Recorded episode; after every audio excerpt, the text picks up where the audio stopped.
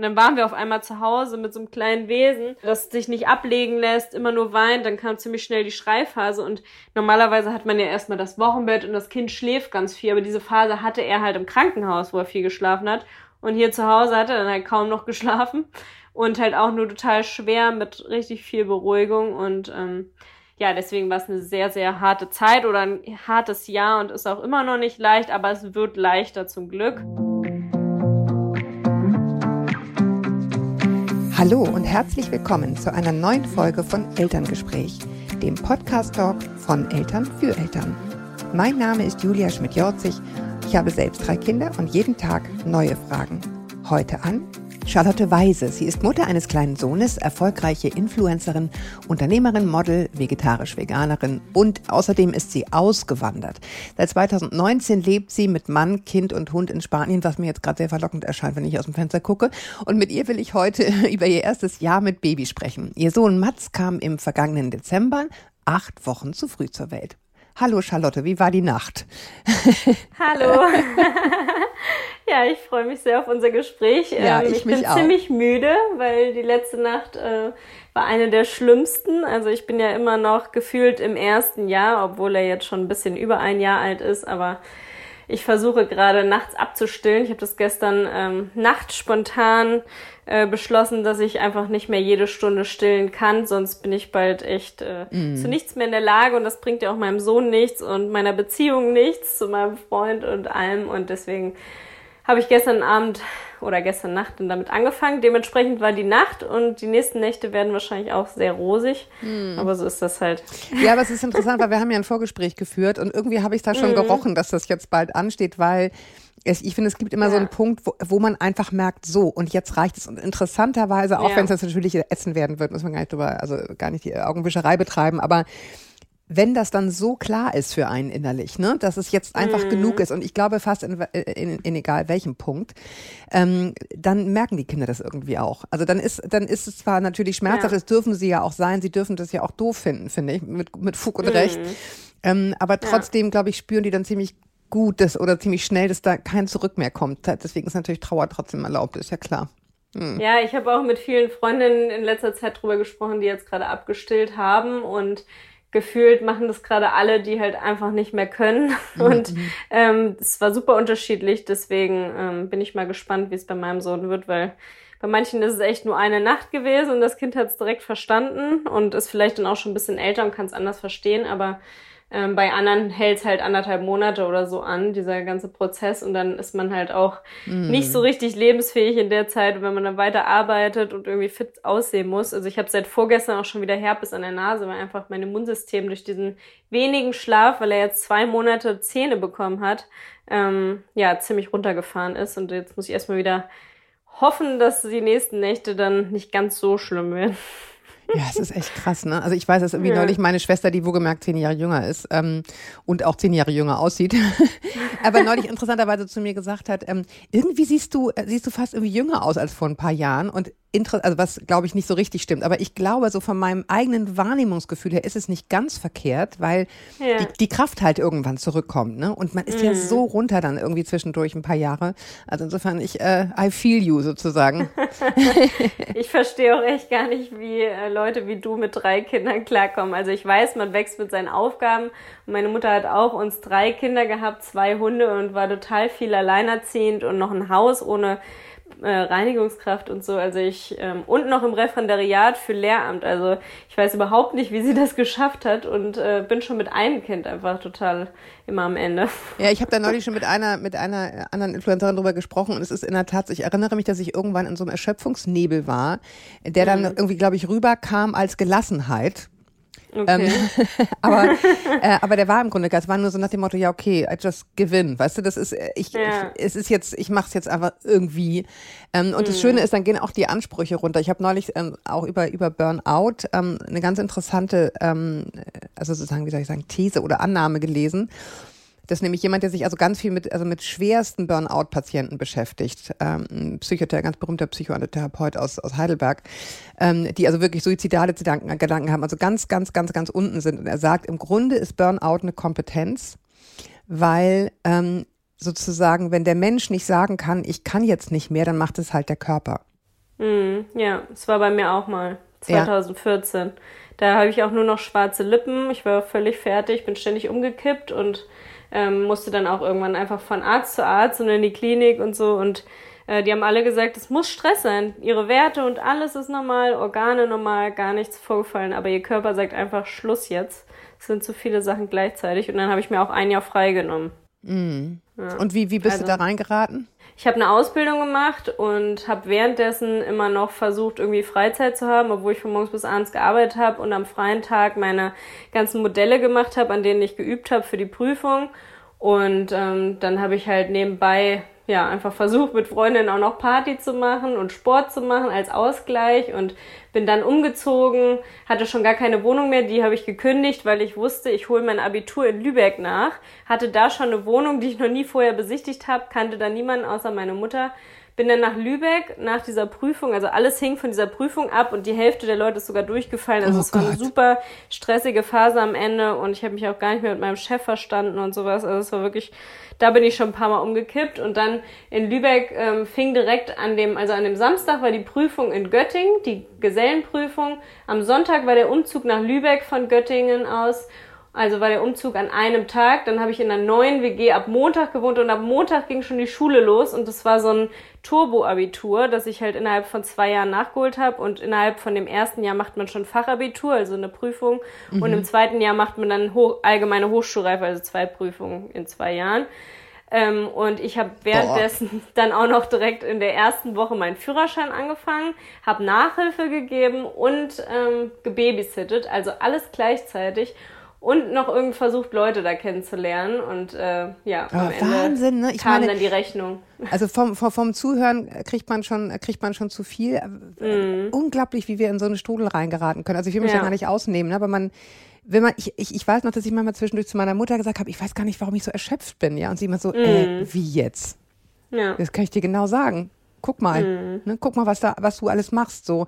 Ähm, also ja. das, äh, und das ist erstaunlich, ja. Aber es ist im Grunde bescheuert, dass man immer erst sozusagen äh, so weit runterkommen muss, also runterkommen mhm. im Sinne mhm. von äh, auf die Schnauze fliegen muss, bevor man dann, ich, ich, ich wünschte mir oder ich wünsche dir vor allen Dingen, dass das jetzt in Zukunft anders wird. Insofern gut, dass du abgestellt hast.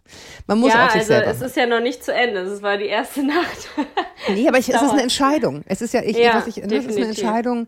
Will ja. ich, ähm, will ich jetzt immer nur für den anderen, weil es gut ist, weil, mhm. weil überall steht, ist es gut? Oder kann ja. ich jetzt einfach nicht mehr? Mhm. Ja. Ja, und ich habe es jetzt auch schon länger immer wieder ähm, quasi so geübt mit ihm, dass er halt äh, aufhört zu trinken und sich umdreht und schläft. Das ist ja so die erste Phase gewesen, so ganz sanft. Aber dieser komplette Cut ist natürlich krass nachts für ihn und ähm, da muss ich erstmal auch mit klarkommen und letzte Nacht habe ich dann natürlich auch voll oft wieder so an mir gezweifelt, ist das jetzt richtig oder hat er jetzt wirklich Hunger oder hat er Schmerzen, dann muss ich ihm jetzt die Brust geben, aber ja, man, es gibt dann halt kein Zurück. Man muss es dann halt wirklich durchziehen, ansonsten eiert man da ewig mit rum und das ist dann wirklich für alle schädlich. Also ich meine, ja. Hunger hat er mit Sicherheit, aber das muss er sich ja genau abgewöhnen, ne? Ja, genau. Das ist ja genau. genau das. Das ist so, so bitter ja. es ist. Also einfach, weil er sozusagen gewöhnten Hunger hat, ne? Ja. Ähm, hast du, äh, jetzt mal eine kleine, kleine Beraterfrage, hast du einen Schnulli? Ja, wir, er hat ganz am Anfang auch einen genommen, weil er war ja auf der Frühchenstation, da haben sie ihm wirklich ab Sekunde eins zur Beruhigung so einen Schnuller gegeben. Dann hatte er, glaube ich, die ersten vier Monate hier zu Hause auch einen Schnuller. Und dann hat er dann aber, weil er so viel von mir gestillt wurde wahrscheinlich, weil er es sehr mm. brauchte, hat er den dann einfach nicht mehr genommen. Und ich hoffe, dass er ihn jetzt einfach wieder nimmt, um sich zu beruhigen, weil dieser Saugreflex ja. natürlich viel hilft. Mal gucken. Ja. Kennt er schon Flasche?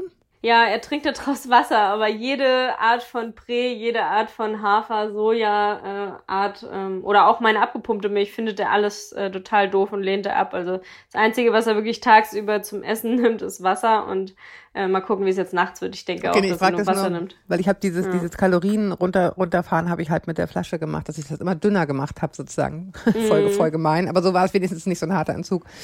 ähm, aber es war dann irgendwie immer weniger irgendwas drin. Ja. So dass dieses Kal äh, kalorische dann irgendwann einfach nicht mehr nicht mehr da ist. Okay, gut, so viel so viel zur Nacht sozusagen. Aber du hast jetzt zwei Sachen gesagt, da muss ich nochmal nachhaken. Ähm, das eine ist, welche Ausbildung hast du gemacht? Als Friseurin, weil ich mhm. wollte Hair- und Make-up-Artist werden und dafür ja. brauchte ich die Friseurausbildung. Okay. Und ähm, als ich die Friseurausbildung gemacht habe, haben meine Friseurlehrerin aber immer gesagt, mach doch Berufsschullehramt, das würde voll zu dir passen. Und bei mir in der Familie sind aber wirklich alles Lehrer. Also es gibt keinen, mhm. keinen anderen Beruf. Ähm, also selbst auch meine ähm, Stief, also Bonusmama und mhm. Bonuspapa, alle, die neu in die Familie dazugekommen sind und Omas, Opas, was weiß ich, sind wirklich alles Lehrer und meine Oma hat sogar auch eine Schule gegründet, eine Waldorfschule und äh, mein anderer Opa äh, macht auch noch ewig lang jetzt so ehrenamtlich Nachhilfe und weiß was ich, obwohl der schon richtig alt ist. Also bei mir sind wirklich alles äh, Pädagogen und deswegen habe ich immer gesagt, ich will das nicht, weil jeder das bei uns gemacht hat. Und mhm. dann bin ich aber doch irgendwie da reingekommen und habe dann deswegen mein Abitur danach nachgeholt und danach Lehramt studiert an der Uni Hamburg.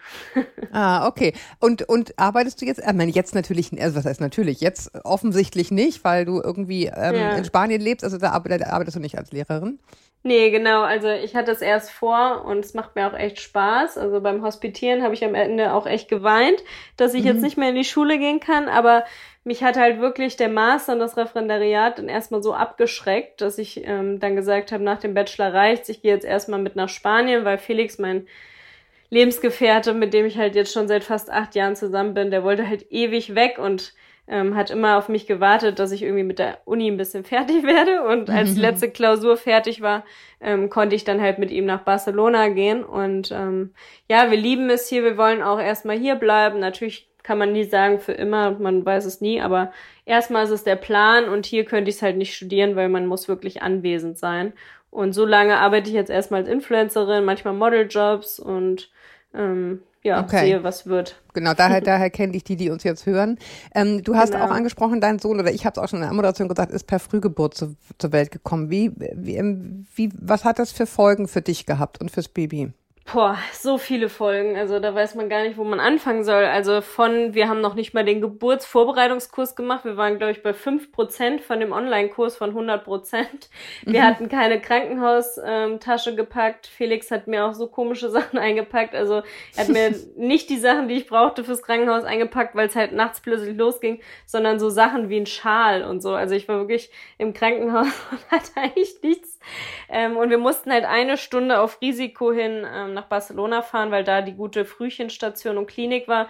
Das heißt, das war auch schon echt ähm, psychisch belastend. Krasse, mhm. Ja, eine krasse Nummer, dass man nicht wusste, boah, hoffentlich wird das Kind jetzt nicht im Auto geboren, weil meine Mutter meinte immer, dass alle Geburten bei ihr so super schnell gingen, dass der Muttermund dann innerhalb von kürzester Zeit riesig war und das hat mir so Angst gemacht, dass es mhm. irgendwie kommt. Ähm, und ja, ich bin halt mit einem fetten Handtuch in der Hose ähm, mit Felix mit dem Auto dann ins Krankenhaus gefahren und dann musste man da erstmal so einen Zettel ziehen und warten. Da dachte ich schon, jetzt kommt das Kind hier in der Halle.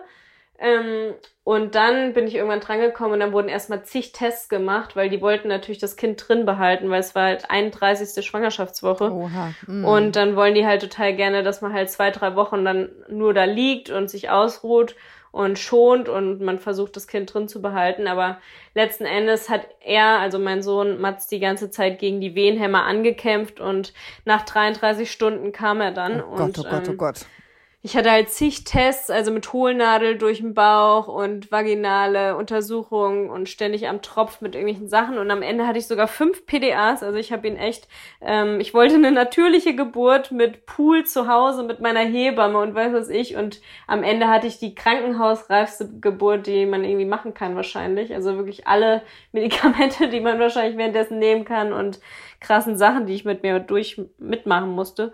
Und dann eben auch, dass, dass er halt diese Atenaussetzer hatte. Also jedes vierte Baby mhm. oder Frühchen hat das und wir mussten ihn halt immer dauerhaft an diesen Maschinen da sehen und er lag ja immer auf uns, also es nennt sich dann Känguru-Methode. Damit die mhm. Bindung aufgebaut wird, wird er halt immer auf einen gelegt, auf den nackten Oberkörper und das haben wir halt fünf Wochen gemacht auf der Intensivstation und davon war er natürlich diese extreme Nähe gewöhnt und konnte dann nur noch auf mir schlafen. Das heißt, ich konnte auch nachts nicht auf Toilette gehen, musste sowas von ähm, meine Grundbedürfnisse einschränken und war dadurch einfach ähm, ja, und vor allen Dingen, man hat auch so Angst um die einfach, ne? Ja, also das, genau. Ja. Durch die Artenaussätze halt auch, ne? Also von 100% Überwachung zu 0% Überwachung nach Hause kommen.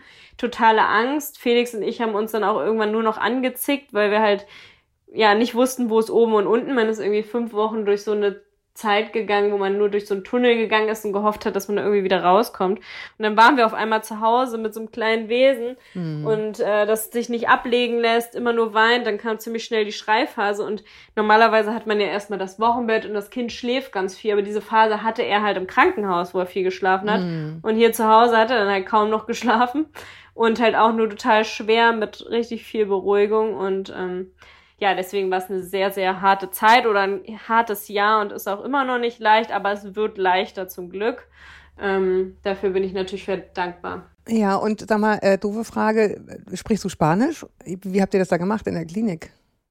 Ähm, wir sprechen ein bisschen Spanisch, wir müssen es unbedingt besser können. Irgendwie war immer irgendwas. Ich habe ein Kochbuch gemacht, in der Zeit hatte ich keine Zeit zum Lernen. Ich habe meinen Bachelor, meine Bachelorarbeit geschrieben, da hatte ich irgendwie nicht so Zeit nebenbei zu lernen. Dann war ich schwanger und war nur noch müde. Da habe ich dann Ich frage wegen der Geburt, weißt du? Weil ja, ich meine, wie habt ihr euch da also, verständigt? Ähm, es konnten ein paar Englisch, vor allem die Ärztin. Es waren fast nur Frauen und ähm, waren alle super nett. Und ja, wir sind mit Englisch und Spanisch und Händen und Füßen da irgendwie durchgekommen. Und, und, und hinterher, ich meine, das macht ja was mit einem. Wie, mm. wie, wie, hast du dich da wieder rausgearbeitet? Ähm, ich habe ein paar Therapien gemacht. Also ich habe einmal ähm, eine Körpertherapie gemacht bei einer Hamburger ähm, Psychotherapeutin, glaube ich, ist die.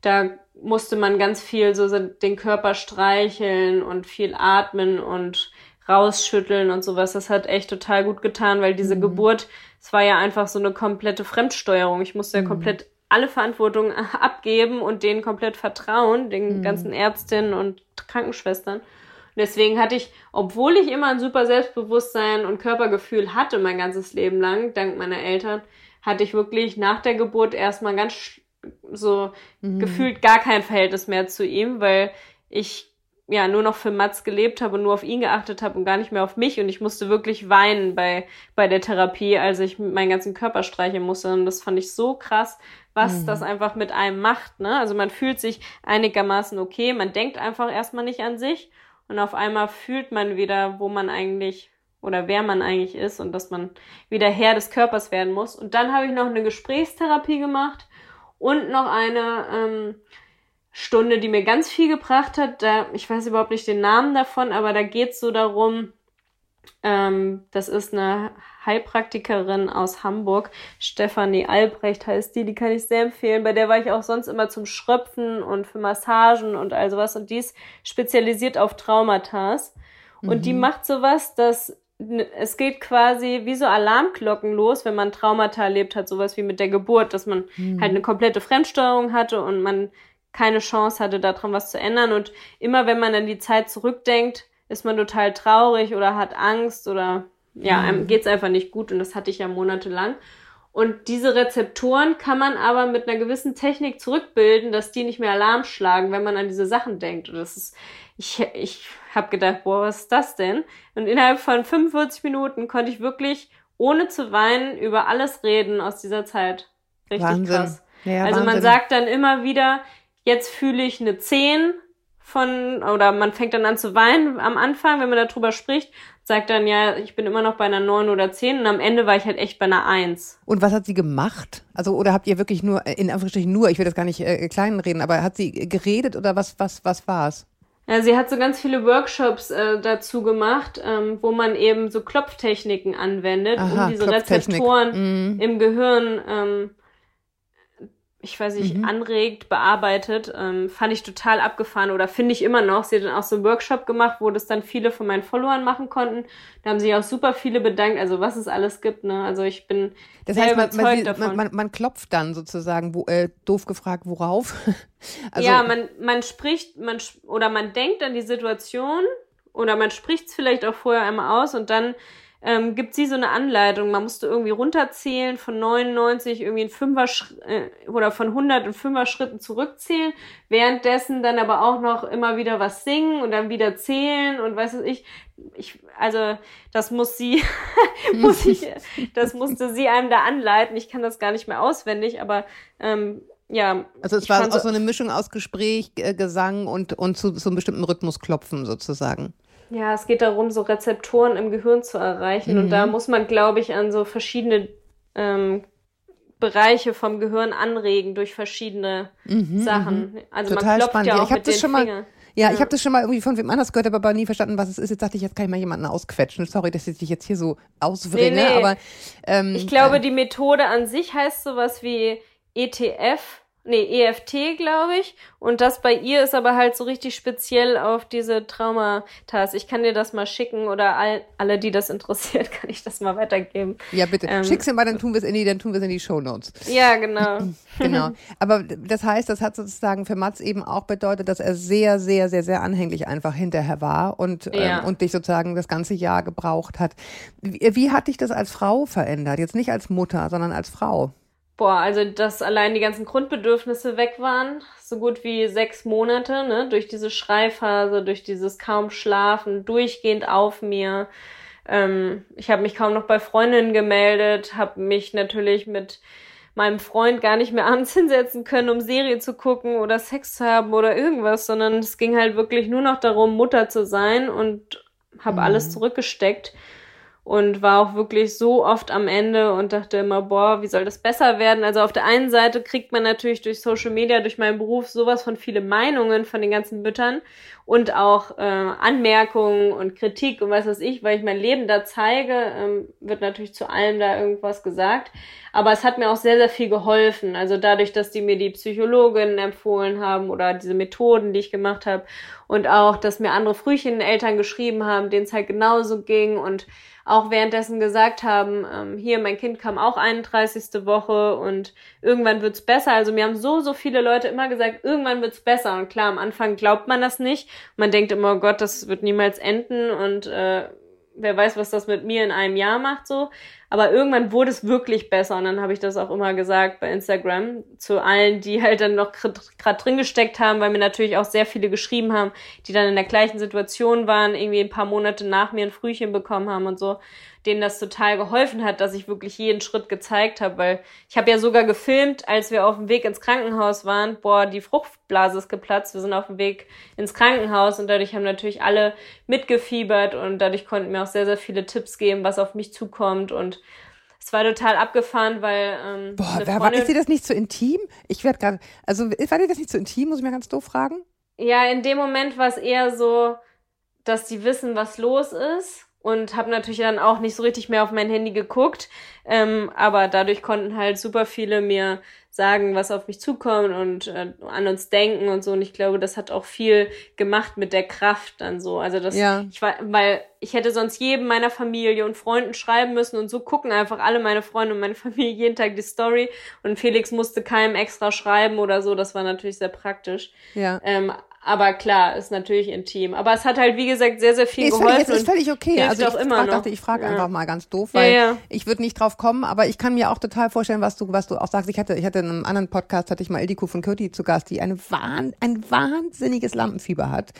Ja. Also es muss ganz, ganz schlimm sein. Also jetzt auch nicht so witzig, oh. sondern es ist wirklich ein Horror okay. für sie. Und, ähm, und die sagt auch so, dieser Zuspruch, den sie dann, wenn sie in der Bühne kriegt, steht über Social Media, das macht wirklich einen Unterschied. Ne? Also das, mm. sie, sie, teilt es dann, damit sie da irgendwie nicht alleine ist mit dieser Panik sozusagen.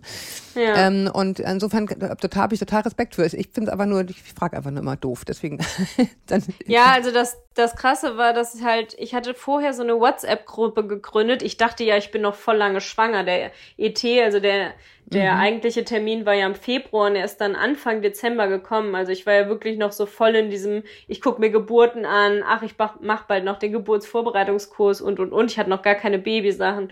Und ähm, dann habe ich eine Gruppe eröffnet mit Mädels aus Barcelona, die alle ein Baby haben und Deutsch können, also die alle aus mhm, Deutschland mhm. sind und da wohnen.